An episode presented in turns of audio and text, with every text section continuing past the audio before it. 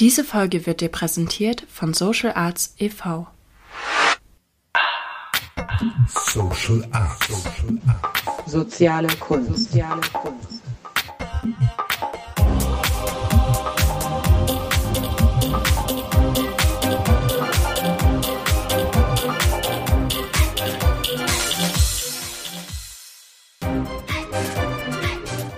Soziale Kunst. Hallo, liebe Zuhörerinnen und Zuhörer, zu, einem, zu, einer neuen Folge von unserem Social Arts Podcast Soziale Kunst. Mein Name ist Rai Soldelli und ich spreche heute mit der wunderbaren Annette Kurz. Hallo, Annette. Hallo, Rahel. Ich freue mich, dass wir unser Gespräch fortführen könnten, können heute zum Thema Biografie. Du bist eine Ausbilderin zu einer Biografie-Coaching-Ausbildung und ich hatte gerade gestern bei dir die Ausbildung mit Bravour abgeschlossen. Das darf ich doch mal zu meinem kleinen Eigen Eigenlob erstmal erwähnen. Und ich wollte nur erstmal im Vorfeld ähm, hoffen und ich freue mich, wenn ihr Zuhörerinnen auch äh, entdeckt, wie grandios, abenteuerlich das biografische Feld ist.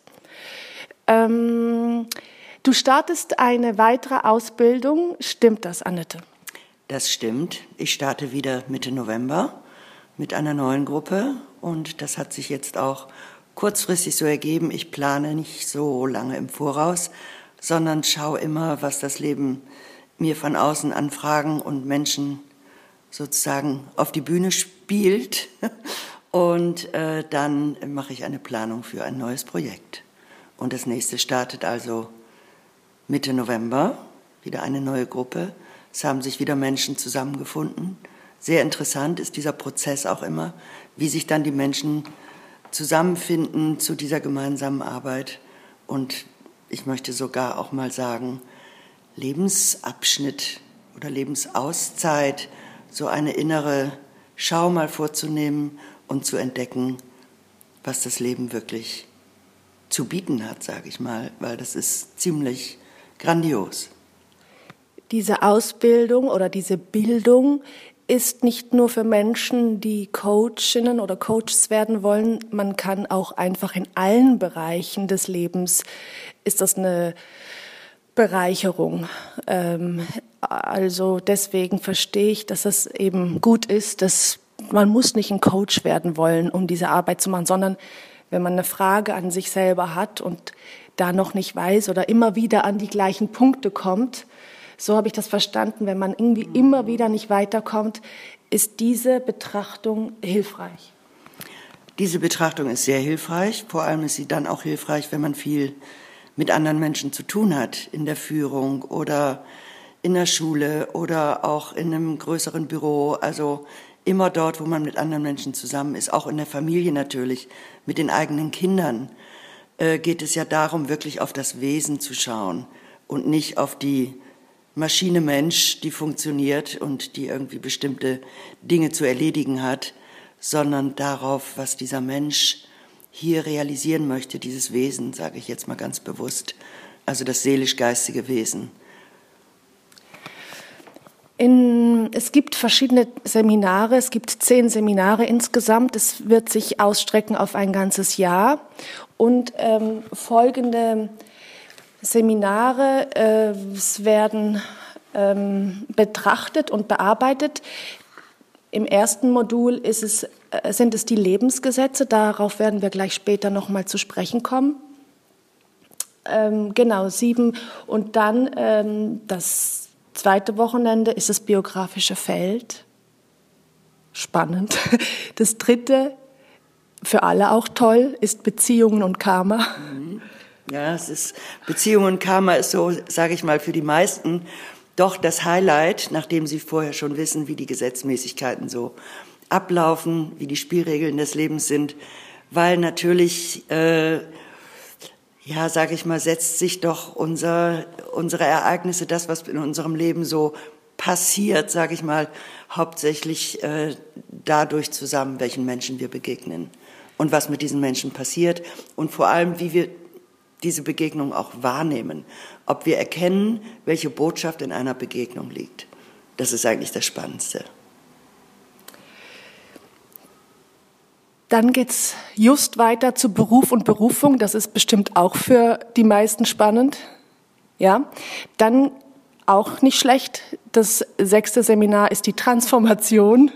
Ja, genau. Darum geht es ja ständig. Aber es gibt eben einige, sag ich mal, Gesetzmäßigkeiten auch oder eine, einige Analogien und äh, Bilder für die Transformation, was es wirklich ist.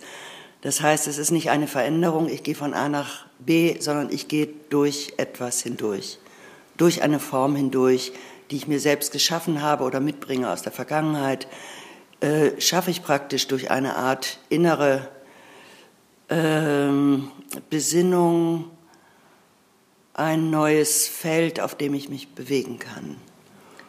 Ich erinnere mich, dass ähm, im ersten Modul ich eine Notiz geschrieben habe, man muss auch etwas opfern, wenn man weiterkommen will, nämlich die Einstellungen, die Vorstellungen, die man so hat und mit sich trägt. Das kommt mir jetzt auch bei diesem Thema Sex nochmal in den Sinn.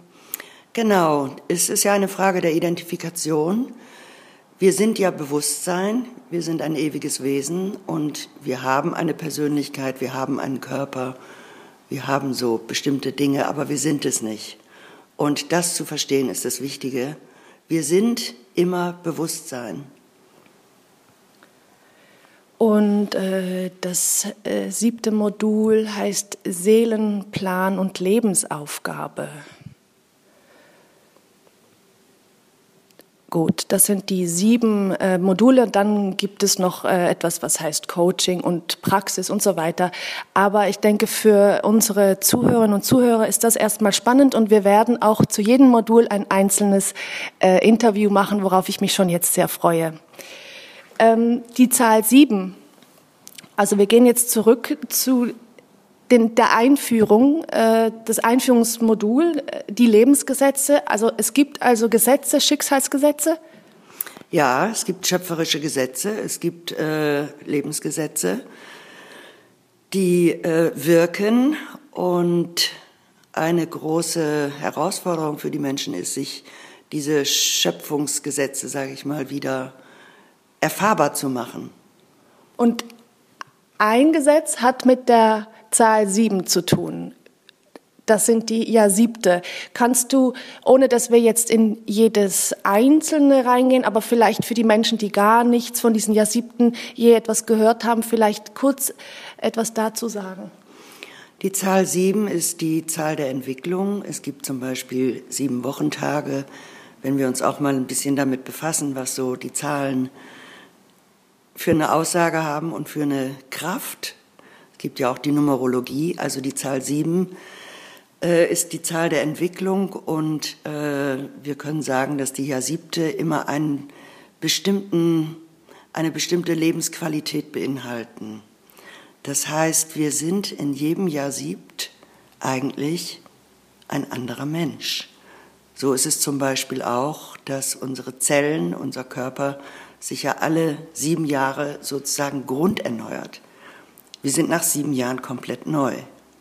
Das heißt, wir können auch anders auf uns schauen, nicht nur in der horizontalen auf die Biografie, also in der horizontalen Zeitlinie, sondern wir sehen auch, dass wir ganz viele multidimensionale Qualitäten in uns tragen, die in jedem Jahr siebt sich realisieren können, wenn wir es aufmerksam beobachten und wenn wir auch davon wissen. Die meisten Menschen wissen nichts davon. Es gibt äh, so viele Gesetzmäßigkeiten, an die wir eben gar nicht wissen. Ähm, aber gut, also zum Beispiel auch das Unbewusste ist wie ein Schatten, der jedem Ereignis vorauseilt sozusagen. Also ganz groß habe ich mir in mein Notizheft geschrieben im ersten Modul, das Unbewusste. Das nervt ja ein bisschen, weil man denkt ja so, ich bin ein freier Mensch und ich entscheide mich jetzt hier zum Beispiel nach Berlin zu gehen, die Ausbildung zu machen oder dö, dö, dö, dö, dö, oder ich entscheide mich für diese Liebesaffäre. Nee, das vielleicht nicht, aber trotzdem denkt man, man ist ein freier Mensch und dass ich aber das, dem ist anscheinend nicht so. Wir sind beides. Wir sind ein freier Mensch und wir sind äh, Erinnerungswesen, die sehr viele Erinnerungen, die sich im Unterbewussten speichert, äh, in uns tragen und nicht nur Erinnerungen an dieses Leben, sondern auch Erinnerungen an vorige Leben, an die gesamte Menschheitsentwicklung, an große Weisheiten auch, die wir schon, äh, ja, sage ich mal, auch in unseren Zellen tragen. Und die uns wieder bewusst zu machen, das ist äh, eine der großen, sage ich mal, Inhalte oder Aufgaben der Biografiearbeit. Es geht eigentlich gar nicht so sehr darum, etwas Neues dazuzulernen, mhm. sondern sich an etwas, an etwas Altes zu erinnern. Du hast gesagt, oder ich habe es aufgeschrieben und das fand ich so bemerkenswert, das Dümmste, was man je ein Kind fragen kann, ist, was willst du mal werden? Wieso steht das so in meinem Notizbuch, bitte, Annette? Erklären Sie sich bitte schön jetzt. Weil man schon etwas ist, wenn man zur Welt kommt. Und man ist auch schon etwas, bevor man zur Welt kommt, nämlich das ewige Wesen. Wir brauchen nichts werden. Wir sind etwas. Ich habe gestern eine schöne Rückmeldung gelesen. Ihr habt ja dankenswerterweise mir auch äh, Rückmeldungen gegeben für das, was ihr erlebt habt in diesem Jahr.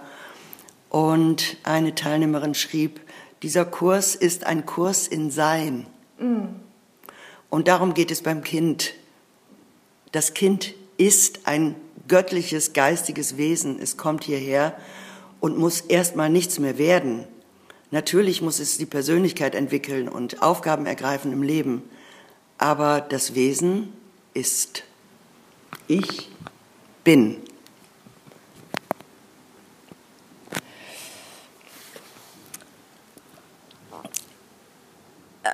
Warum auch etwas, worüber wir im ersten Modul sehr viel gesprochen haben, ist die Krux der Dualität.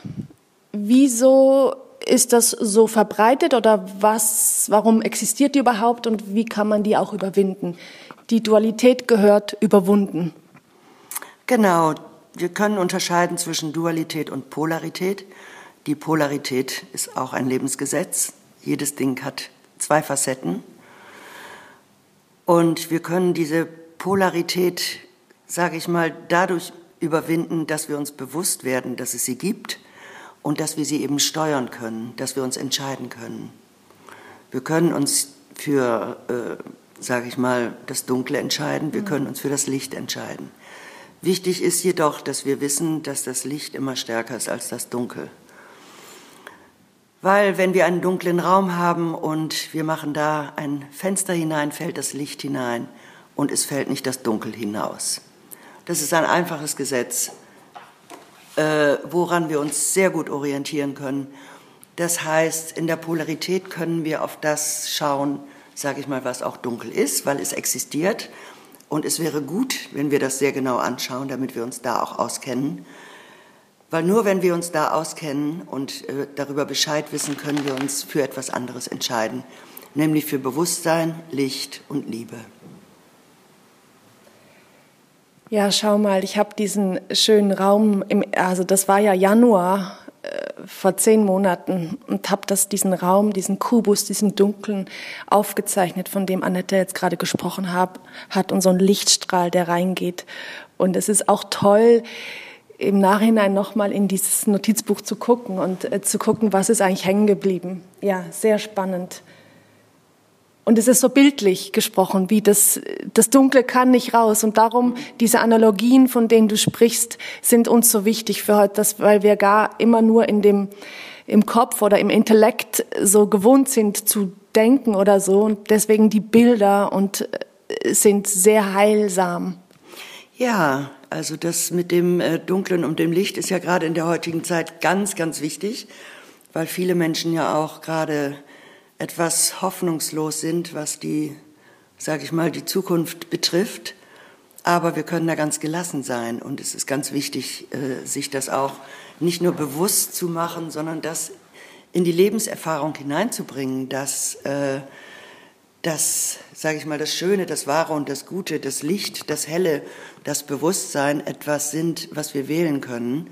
Und wenn wir das tun, wir eigentlich in einer völlig anderen Realität sind, die wir uns damit schaffen. In einer Wirklichkeit, Realität möchte ich mal nicht sagen, in einer Wirklichkeit, weil die Wirklichkeit entsteht dadurch, dass wir etwas bewirken. Wenn wir die richtige Ursache legen, haben wir die Wirklichkeit, die wir uns schaffen. Wir sind schöpferische Wesen. Eine sehr wichtige Übung, die wir im ersten Modul ähm, bearbeitet haben, war das sogenannte Rückwärtsgehen des Lebenslaufes. Ähm, willst du uns da etwas darüber erzählen, wieso das Rückwärtsgehen so wichtig ist und was es einem bringt, den eigenen Lebenslauf rückwärts so zu betrachten und was einem das auch fürs Jetzt und für die Zukunft bringen kann? Ja, das ist der Weg nach innen. Das Rückwärts ist eben der Weg nach innen. So kann man das als Analogie vielleicht sagen. Und das Vorwärtslaufen, wir machen es dann ja auch wieder vorwärts, äh, ist eben dann der Weg in die Tat, ins Schöpferische, ins Tun. Aber bevor wir ins Tun kommen, müssen wir uns nach innen bewegen. Wir können nichts erschaffen, ohne dass wir nicht im Seelischen etwas vorbereiten im seelisch-geistigen. Das geht nicht. Es funktioniert nicht.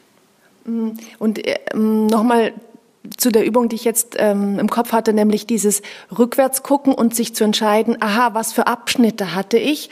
Erstens, aha, interessant, in den letzten zwei Jahren war ich war das geprägt vielleicht von, äh, von Angst. Davor war alles toll, dann war die Zeit, also das heißt, die Abschnitte zu finden äh, im eigenen Lebenslauf und dann eigentlich zu betrachten, was ging welchem, also dem Abschnitt voraus.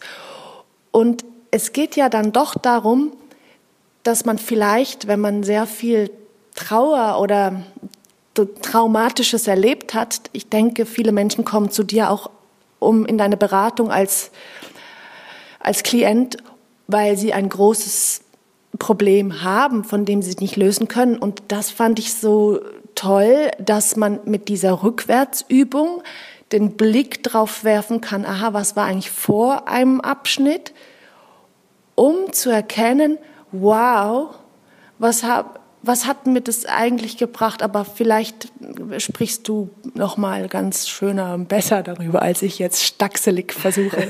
nein, nein, das ist schon genau so. Du bringst mich ja auch immer dann auf die Gedanken ja. durch deine Fragen. Ja.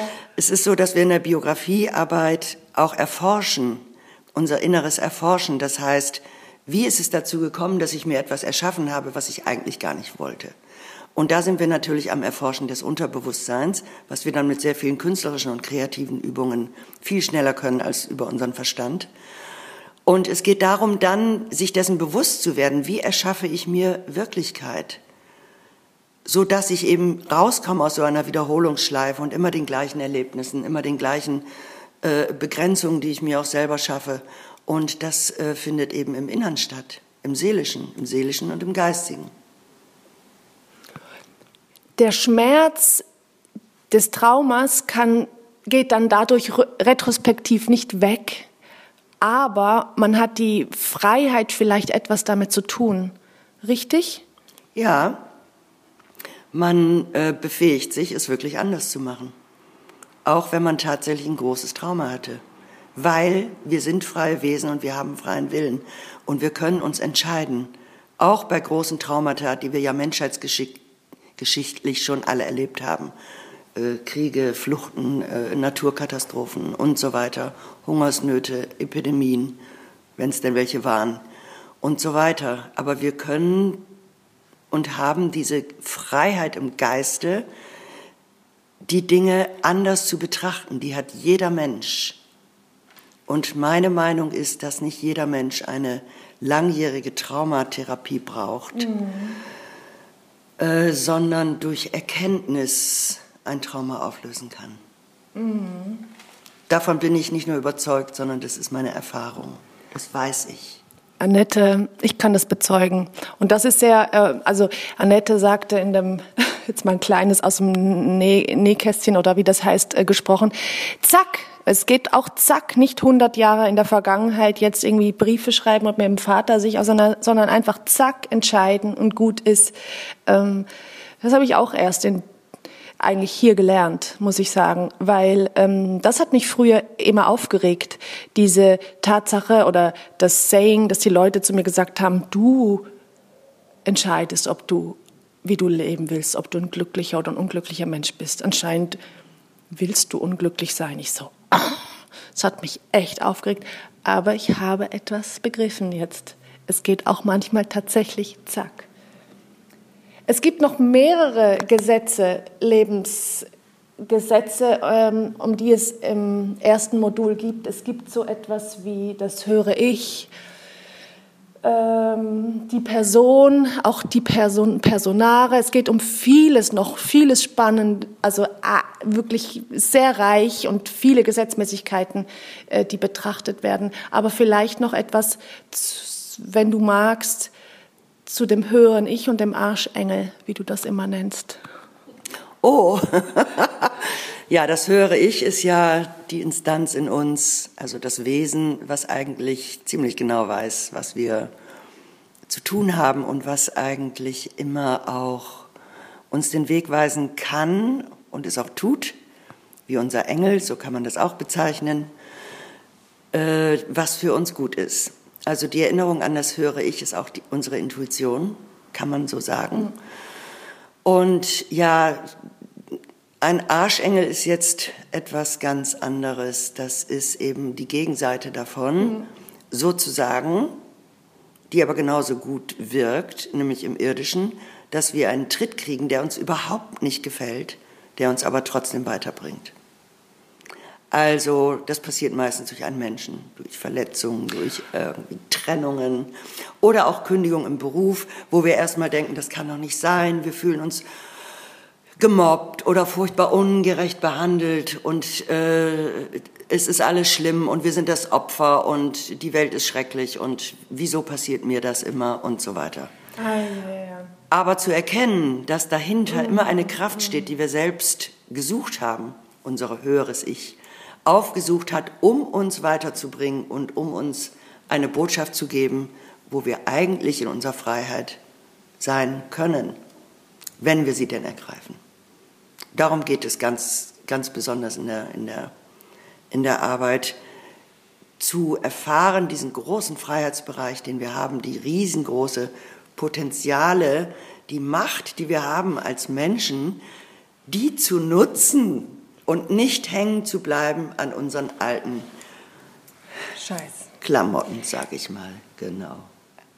Also es ist wirklich, jeder sollte, es sollte ein, ein, ein Grundkurs sein in der Schule, weil ehrlich gesagt, wenn wir ähm, diese Arbeit an uns selber nicht machen. Also zum Beispiel, ich habe jetzt gerade vorhin tatsächlich verwechselt Schattenseiten und Arschengel, aber ich meinte, ich wollte hinaus auf die Schattenseiten. Also wenn wir die nicht bearbeiten, dann benutzen wir unseren Partner oder unseren Gegenüber, nutzen den aus und projizieren die ganze Zeit darauf und der muss dann eigentlich für etwas herhalten, weil wir die Arbeit nicht getan ha haben. Genau. Wir suchen uns dann im Außen einen sogenannten Sündenbock, damit wir selber nicht in uns hineinschauen. Außerdem möchte ich aber nochmal sagen, unsere Schattenanteile sind auch wunderschöne Seiten. Also wir müssen sie nicht verdammen, wir müssen sie nur angucken, weil sie sind sozusagen auch der Motor für unser Leben und für unsere Verwandlung und Transformation. Also wer Lust hat, sich am Schlawittchen zu packen, am eigenen, der befasse sich sehr gerne mit dem biografischen Feld und ähm, der kann oder die kann auch sehr gespannt sein auf weitere Folgen äh, mit Annette Kurz und mit mir, Rahel Sabaldelli. Das nächste Interview wird sein, in einem Monat wird es auch gesendet werden, das biografische Feld. Ich danke sehr für das Gespräch, Annette Kurz. Ich danke dir sehr für deine schönen Fragen. Tschüss. Tschüss. Diese Folge wurde dir präsentiert von Social Arts e.V.